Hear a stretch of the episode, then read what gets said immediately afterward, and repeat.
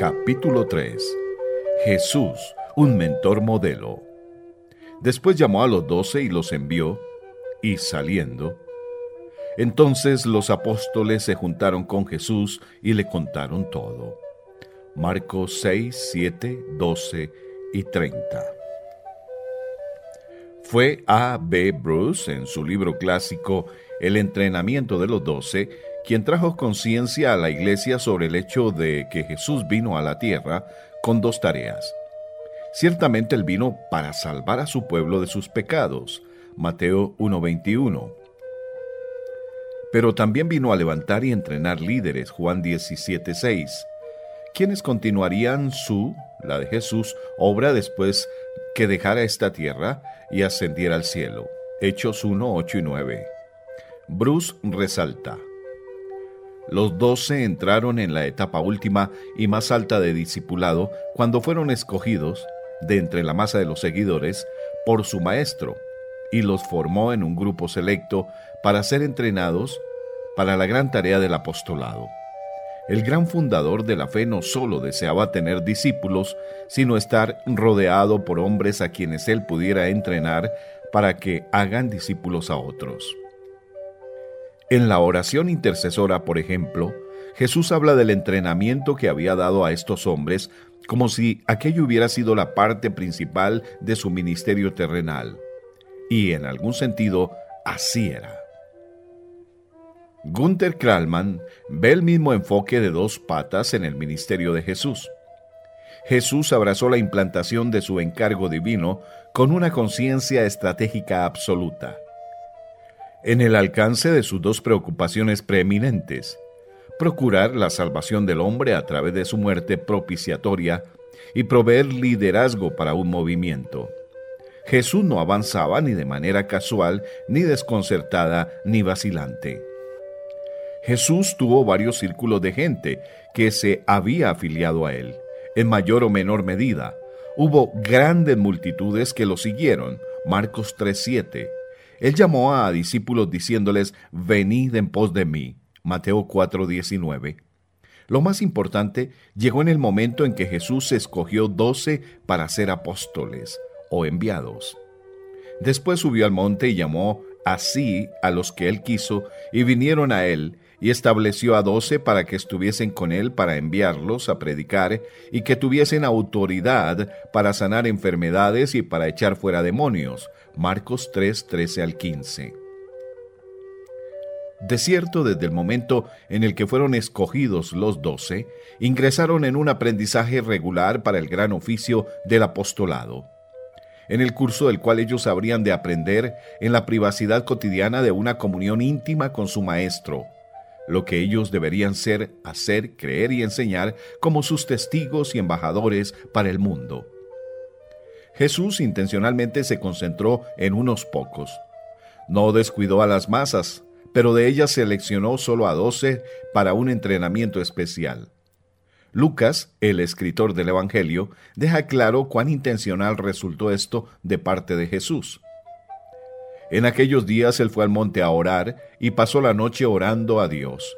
Y cuando era de día llamó a sus discípulos y escogió a doce de ellos, a los cuales también llamó apóstoles. Lucas 6, 12 y 13. Jesús sabía lo que estaba haciendo. Jesús no estaba tratando de impresionar a la multitud, sino de presentar y establecer un reino. Esto significa que Él necesitó de gente que pudiera guiar a las multitudes. Cuando nosotros sugerimos seguir el ejemplo de Jesús como un modelo de mentor que identifique líderes emergentes en la iglesia, con el propósito de mentorearlos, a veces escuchamos objeciones en el sentido que debemos servir a todos los miembros de la iglesia, no solo a unos pocos. Esto es verdad pero hay niveles de influencia y de esfuerzo que han de ser entregados a diferentes grupos de personas. Bob Logan señala que Jesús ministró de maneras diferentes a gente diferente en lo que él llama enfoque de influencia. Jesús era un profesor visionario para las multitudes, un pastor para los 120, un facilitador para los 70, un discipulador para los doce, un mentor para los tres. Marcos, el escritor del Evangelio, dice específicamente que hubo un tiempo en que no quería que nadie lo supiese porque enseñaba a sus discípulos. Marcos 9, 30 y 31. Jesús sabía que conforme vamos mentoreando a los líderes que surgen, ellos sirven a otros en la iglesia y multiplican nuestros esfuerzos como líderes. Jesús envió a doce, y para enviarlos a predicar y que tuviesen autoridad para sanar enfermedades y echar fuera demonios. Marcos 3, 14 y 15. Trabajo que el mismo Jesús hacía. Podemos verternos en unas cuantas personas sin hacer pompa de ello, y pronto ellos comenzarán a compartir la obra de formar a otros discípulos.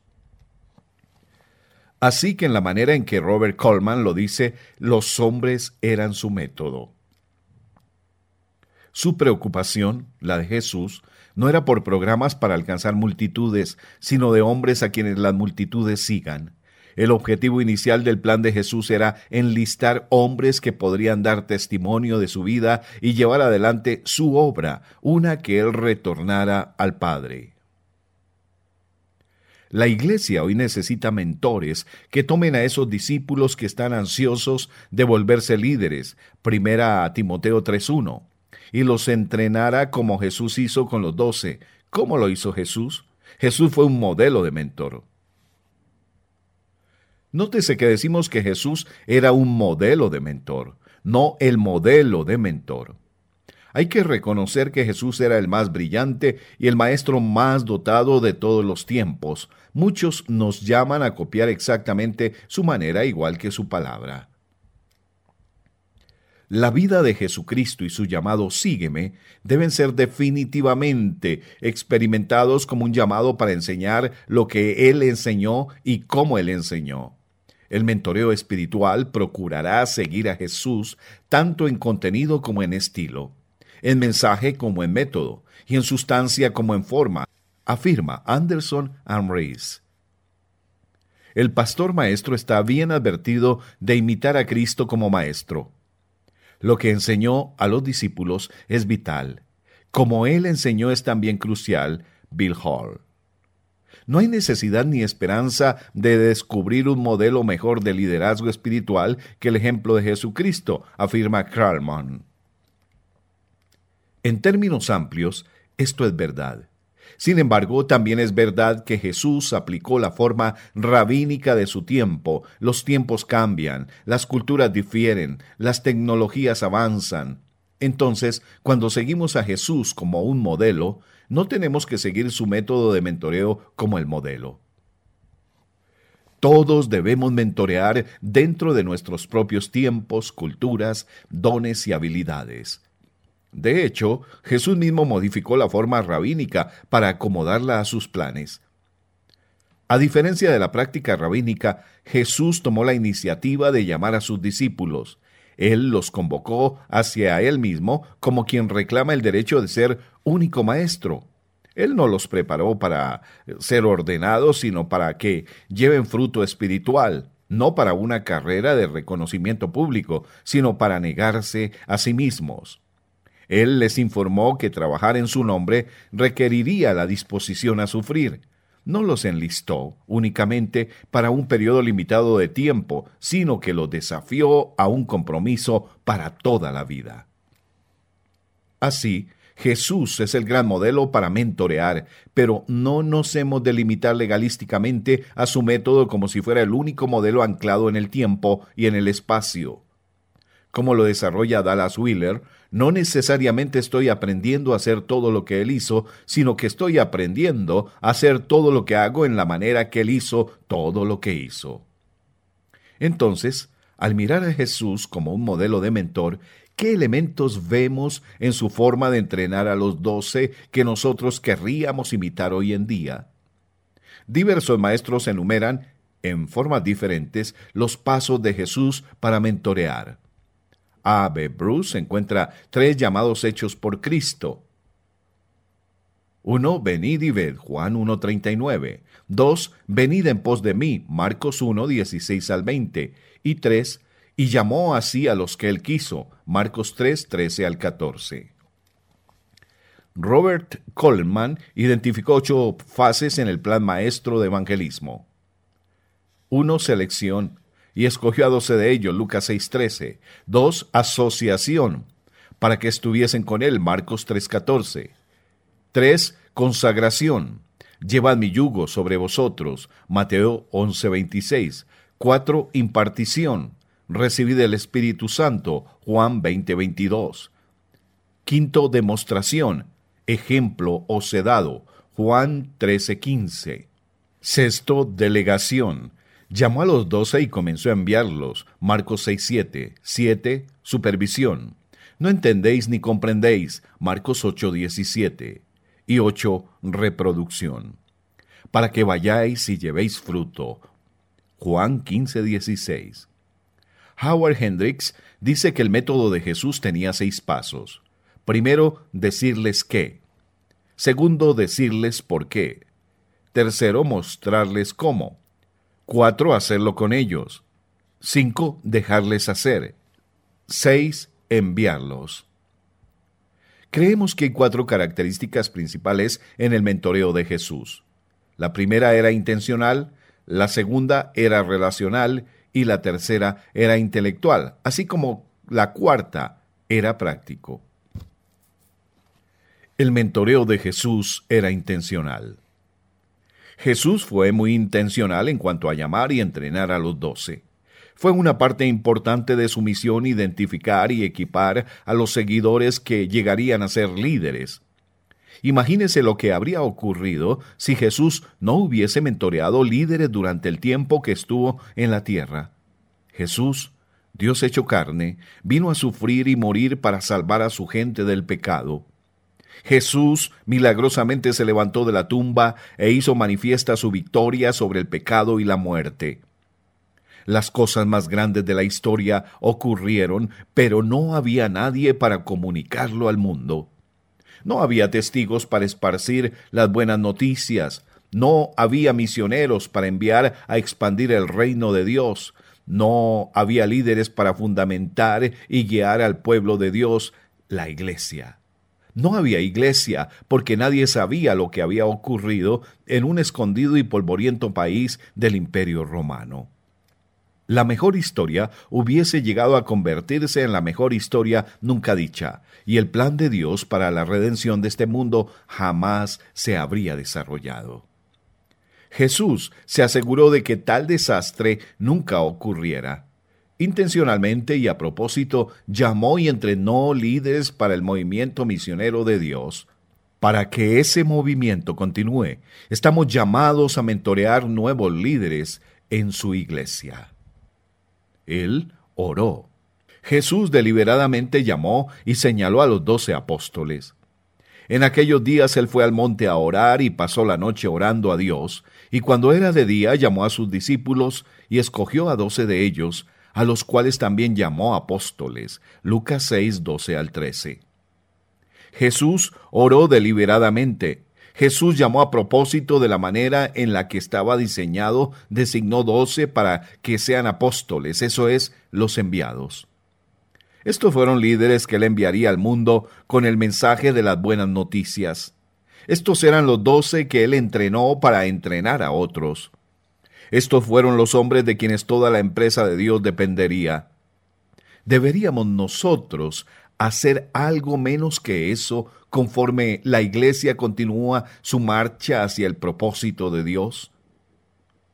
El futuro de la Iglesia mañana depende de la selección y entrenamiento de líderes hoy. Oramos de manera resuelta por líderes. Rogad, orad pues al Señor de la mies que envíe lance obreros a su mies, Mateo 9:38. Estamos desarrollando resueltamente en la iglesia discípulos que surjan como los futuros líderes. Llamó a los discípulos a él. Estamos seleccionando a propósito a los líderes que surgen y llamó a doce de ellos para ser apóstoles. O simplemente estamos esperando a que esto ocurra. Seis meses después que Jean dejó el ministerio pastoral para volverse el pastor regional, sintió que faltaba algo, pues el contingente regular de líderes emergentes que tenía en el ambiente de iglesia ya no estaba automáticamente allí. Él oraba. Un miércoles le pidió a Dios que guiara hacia él a un líder potencial para mentorear. El domingo, durante el momento de comunión entre hermanos, después de la adoración, un joven cuyo nombre era David se acercó y le preguntó, ¿Me mentorearía usted? ¿Qué otra cosa podría decir él que no fuera eres una respuesta a la oración? David continuó, ¿ves a Diego al otro lado del salón? A él le gustaría que también lo mentoree. Bueno, dijo Jean, hablemos con él. En menos de una semana, Dios había respondido el doble de lo pedido en oración por Jean. De hecho, Después de, que Jean y Diego tuvieron una relación discipuladora por un año y medio, avanzaron a una relación del mentoreo de tres años en desarrollo del liderazgo, preparando a Diego para que comenzara un ministerio con chicos urbanos. ¿Te estás preguntando dónde comenzar la aventura de mentorear a un líder emergente? Comienza como Jesús, con oración. Él identificó a los individuos. Jesús intencionalmente identificó, seleccionó, estableció, llamó a cada uno de los doce. Ellos eran individuos muy diferentes, pero con entrenamiento. Jesús podría usar a cada uno. Simón, el voluble, llegaría a ser Pedro, la roca, y el líder del paquete. Andrés continuaría atrayendo gente a Jesús. Santiago, lleno de ambición y temperamento, se sometió para llegar a ser el primer mártir. Juan, el otro hijo del trueno, llegó a ser el apóstol del amor. Tomás, el que dudó, llegó a proclamar mi Señor y mi Dios. Simón, el celote político, llegó a tener celo por el Señor. Jacobo, el menor, llegaría a ser Santiago, el mayor. Y así con el resto. Jesús vio el potencial en estos hombres. Los hombres lentos para entender a Jesús y su mensaje del reino Eventualmente llegaron a ser los escritores del Nuevo Testamento y explicaron a Jesús y esparcieron su mensaje. Los antipáticos, más tarde, tuvieron corazones que rebosaron hacia otros. Los implacables proclamaron perdón. Los que no oraban le pidieron a Jesús que les enseñara a orar y llegaron a ser hombres de oración. Sus deficiencias fueron borradas, disminuidas o redireccionadas. Por ejemplo, Pedro el impulsivo llegó a ser Pedro el audaz. Más tarde, Pablo, el perseguidor celoso de la iglesia, llegó a ser Pablo, celoso en no saber nada excepto a Jesucristo y a este crucificado. Primera los Corintios 2.2. Los tímidos y temerosos llegaron a ser hombres audaces y de coraje, a tal punto que aún sus enemigos reconocían el hecho que habían estado con Jesús. Hechos 4.13. Para mentorear en la iglesia como el maestro, debemos ser capaces de identificar a aquellos que tienen potencial de liderazgo. Tenemos que ver de antemano de qué son capaces y luego entrenarlos, mentorearlos para un servicio de grandeza. Él mentoreó al grupo. Jesús no solamente edificó a cada apóstol individualmente, también mentoreó a todos como grupo hubo una constante del mentoreo grupal que se desarrollaba. Las interacciones entre los doce proveyeron suelo fértil para el crecimiento. Las dinámicas de grupo jugaron un rol en el entrenamiento. Por ejemplo, una vez Jesús hizo a los doce una pregunta embarazosa. ¿Qué disputabais entre vosotros en el camino? Mas ellos callaron, porque en el camino habían disputado entre sí quién había de ser el mayor. Entonces él se sentó y llamó a los doce y les dijo, Si alguno quiere ser el primero, será el postrero de todos y el servidor de todos. Marcos 9, 33 al 35. Una lección sobre el liderazgo de siervo surgió del grupo de los doce. Las interacciones le proveyeron a Jesús oportunidades para una acción mentora. Un pastor que Jean estuvo entrenando estaba a su vez mentoreando a un hombre de negocios, Mick, quien se estaba preparando para plantar iglesias. Mick tenía cuatro pasantes bajo su supervisión en la iglesia. Había dicho a estos internos que hicieran algo y ellos no lo habían hecho. Mick había iniciado tres negocios. Estaba acostumbrado a decir arranquen y sus empleados arrancaban. Pero no pasaba así con los voluntarios. Así que Mick les leyó la declaración de revuelta. Su pastor mentor alcanzó a escucharlo y reconoció un momento oportuno para mentorear. Tomó a Mick a un costado y tuvieron una sesión enriquecedora en un momento de improntu sobre motivación, cuidado y cómo nutrir a voluntarios. Mick necesitaba aprender que guiar una iglesia es muy distinto a manejar un negocio. La vida en el contexto de la iglesia puede ser un laboratorio maravilloso en el cual se mentorea a líderes emergentes. Igual que Jesús, los líderes que mentorean siempre tienen personas que los rodean y aprovechan cada oportunidad para entrenar a sus mentoreados. Él repitió las lecciones. La intencionalidad de Jesús también puede ser vista en la repetición de lecciones que necesitan ser aprendidas por sus futuros líderes. Mencionamos la lección sobre la humildad y sobre el liderazgo de siervo que surgió de la discusión ¿quién es el mayor? Aparentemente esta lección no tuvo agarre después de una sola exposición. Junto a sus hijos, la mamá de Jacobo y Juan se acercó a Jesús con un pedido especial. ¿Qué es lo que quieres? preguntó Jesús. Ella le dijo, ordena que en tu reino se sienten estos dos hijos míos, el uno a tu derecha y el otro a tu izquierda. Entonces Jesús respondiendo dijo, ¿no sabéis lo que pedís? ¿Podéis beber del vaso que yo he de beber y ser bautizados con el bautismo con que yo soy bautizado? Y ellos le dijeron, podemos. Él les dijo, a la verdad de mi vaso beberéis, y con el bautismo con que yo soy bautizado, seréis bautizados, pero el sentaros a mi derecha y a mi izquierda no es mío darlo, sino a aquellos para quienes está preparado por mi Padre. Mateo 20, 21b al 23. Santiago y Juan no habían aprendido todavía que no debían buscar ser el mayor. Pero tampoco el resto de la banda lo había hecho. La historia continúa. Cuando los diez oyeron esto, se enojaron contra los dos hermanos. Entonces Jesús llamándolos dijo, Sabéis que los gobernantes de las naciones se enseñorean de ellas, y los que son grandes ejercen sobre ellas potestad.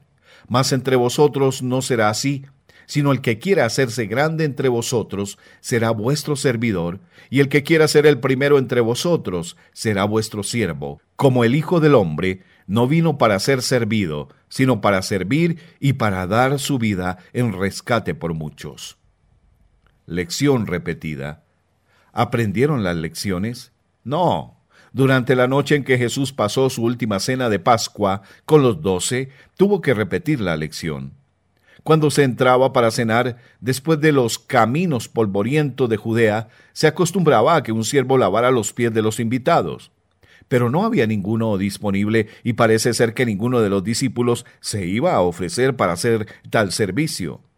Y cuando cenaban, como el diablo ya había puesto en el corazón de Judas Iscariote, hijo de Simón, que le entregase, sabiendo Jesús que el Padre le había dado todas las cosas en las manos, y que había salido de Dios y a Dios iba, se levantó de la cena y se quitó su manto, y tomando una toalla se la ciñó. Luego puso agua en un lebrillo y comenzó a lavar los pies de los discípulos, y a enjugarlos con la toalla con que estaba ceñido Mateo 20, 24 al 28. Así que, después que les hubo lavado los pies, tomó su manto, volvió a la mesa y les dijo, ¿Sabéis lo que os he hecho? Vosotros me llamáis maestro y señor y decís bien porque lo soy, pues si yo el señor y el maestro he lavado vuestros pies, vosotros también debéis lavaros los pies los unos a los otros porque ejemplo os he dado, para que como yo os he hecho, vosotros también hagáis. De cierto, de cierto digo, el siervo no es mayor que su Señor, ni el enviado es mayor que el que le envió.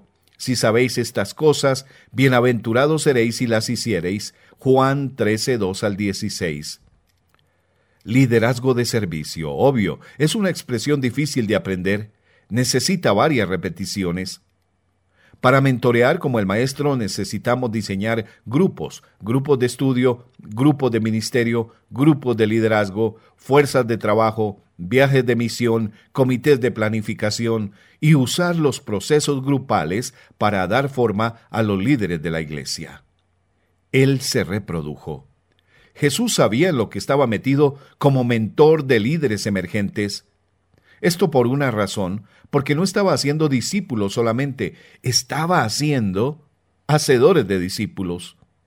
En lo que reporta Mateo acerca de la gran comisión, el resucitado Señor dice, Toda potestad me es dada en el cielo y en la tierra.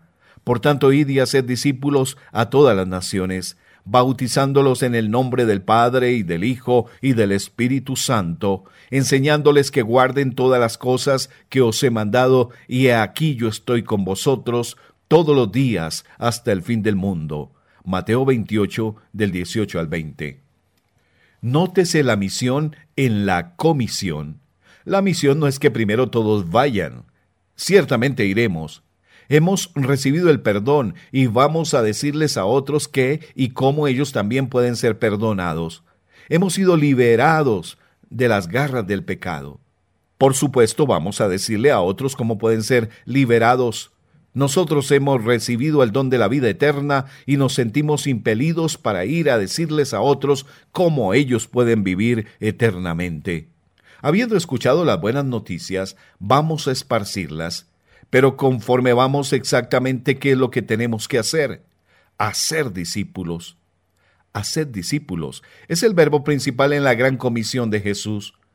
No hemos sido hechos para convertir a las personas. Hemos sido enviados a hacer discípulos. Hagamos un vistazo más cercano a lo que Jesús, el hacedor de discípulos, quiso expresar a través de su último mandato.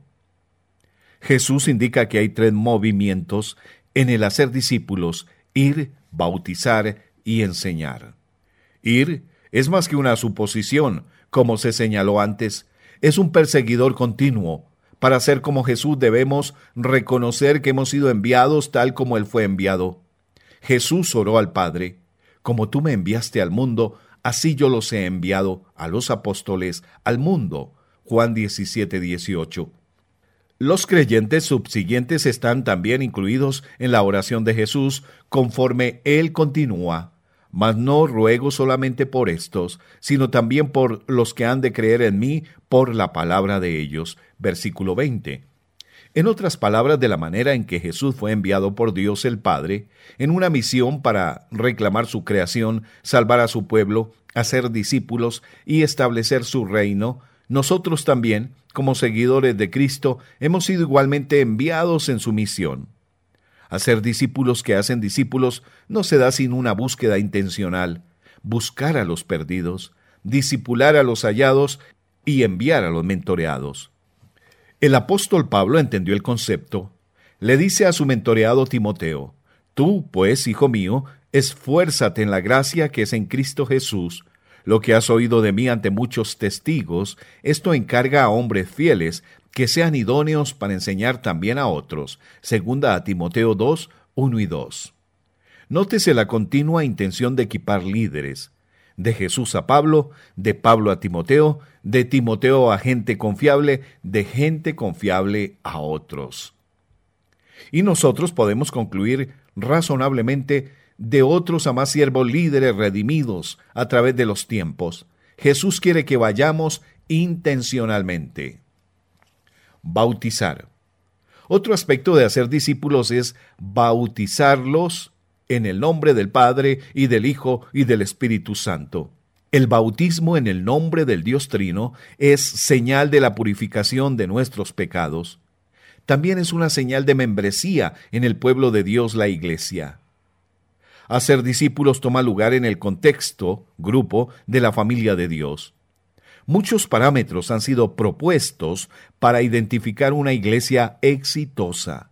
La cantidad de miembros, los edificios impresionantes y presupuestos grandes. Una iglesia puede tener todos estos requisitos, pero si no produce discípulos ni levanta líderes que hagan discípulos, no es exitosa de acuerdo a la gran comisión. ¿Cuántas iglesias fallan esta prueba? Si su iglesia no está produciendo discípulos, está fallando. No es tan saludable como podría ser. Si tú como líder no estás mentoreando hacedores de discípulos, no estás cumpliendo tu llamado. ¿Cuántos miembros de la iglesia, la tuya, cuando se les pregunta cuál es el propósito de su iglesia, de hecho ustedes pueden realizar este sondeo, responderían sin duda, hacer discípulos? Enseñando. Muchas veces cuando Jean enseña en una clase o seminario, dice, voy a leer la Gran Comisión incorrectamente. Quiero que ustedes se den cuenta de mi error. Escuchen cuidadosamente.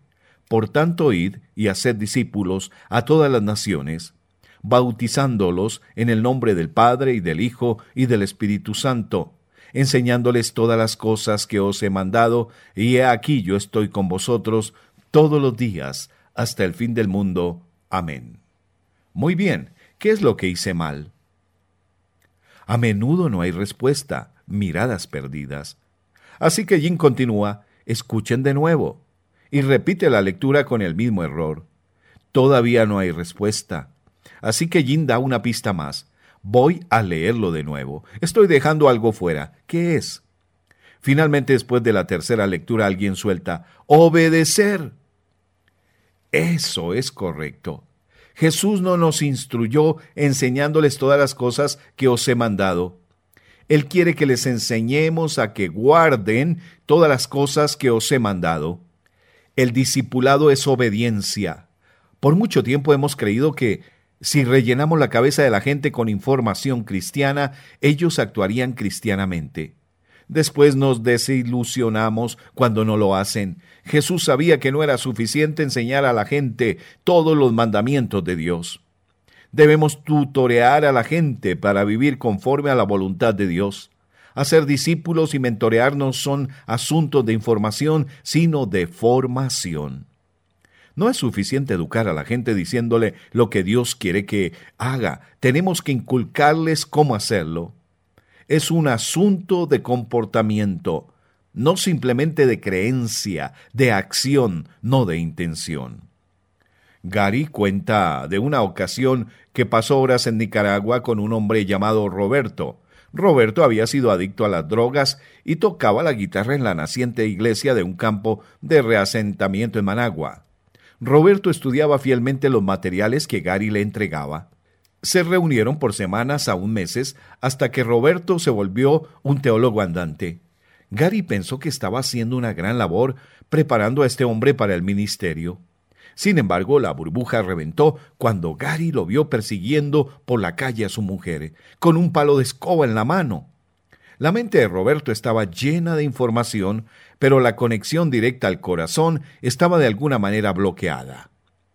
Esta y otras experiencias similares convencieron a Gary que necesitaba cambiar sus métodos y objetivos y apuntar al corazón mucho más que a la mente. Una vida de discipulado es, entonces, una vida de obediencia. ¿Hasta dónde se extiende la obediencia? ¿Hacia todo lo que os mandé? ¿Qué es lo que no se incluye en todo? En serio, nada. Todo significa todo. Abarca cada aspecto del gran mandamiento para amar a Dios por sobre todo y amar al prójimo como a uno mismo.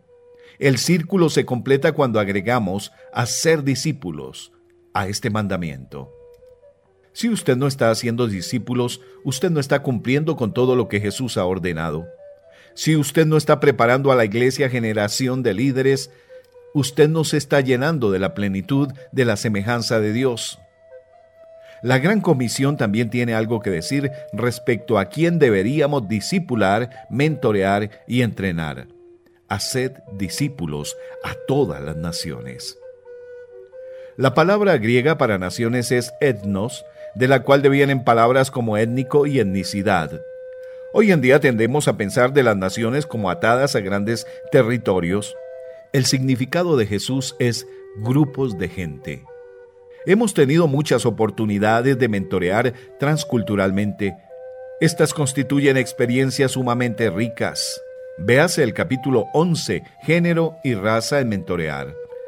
No solo es un gozo ver el reino y la voluntad de Dios extenderse a otros pueblos, También nos es enriquecedor ganar nuevas perspectivas y compenetraciones de otros pueblos, de otras culturas o tierras.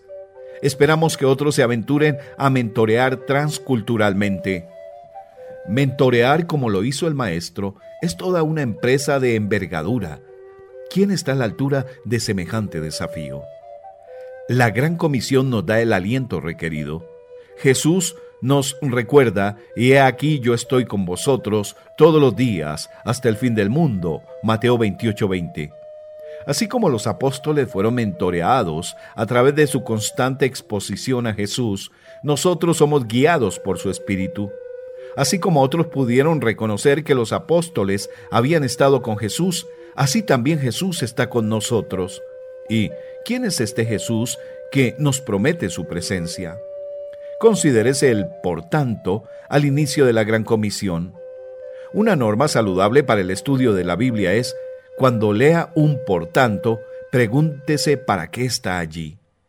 Por tanto, refiere a algo que lo precede. ¿A qué nos vuelve la atención? A la declaración de Jesús, toda autoridad me ha sido dada en los cielos y en la tierra, por tanto, id. El Jesús que está con nosotros es aquel que tiene toda la autoridad y todo poder en el universo. En su fortaleza es que nosotros podemos cumplir su comisión. Podemos disipular nuevos creyentes, mentorear líderes emergentes y entrenar a practicantes de la misión podemos reproducir a Jesús en otros de la misma manera como Él se reprodujo en los apóstoles. El camino de Jesús es la reproducción de discípulos y de líderes. Hemos visto cuán intencional Él es en esto. El corazón de la red de multiplicación es ver discípulos desarrollados quienes continúan sembrando iglesias, esto requiere ser parte del ADN de cualquier congregación para ser sana y reproductiva. En el próximo capítulo exploraremos cómo fue Jesús de, primero, relacional, así desarrollaba las habilidades de gente, segundo, intelectual, de esa manera inculcó la verdad y tercero, práctico, a fin de transmitir las destrezas del ministerio. Preguntas para reflexionar. Primera, ¿Es usted intencional para mentorear líderes emergentes? Segunda, ¿puede usted imaginarse cómo mentorear a alguien del contexto de su ministerio actual? Tercera, ¿cómo esto contribuirá en la extensión del plan de Dios al ver nuevas y saludables iglesias antes de su regreso? Y cuarta, ¿orará usted hoy para que Dios le guíe hacia relaciones de mentoreo?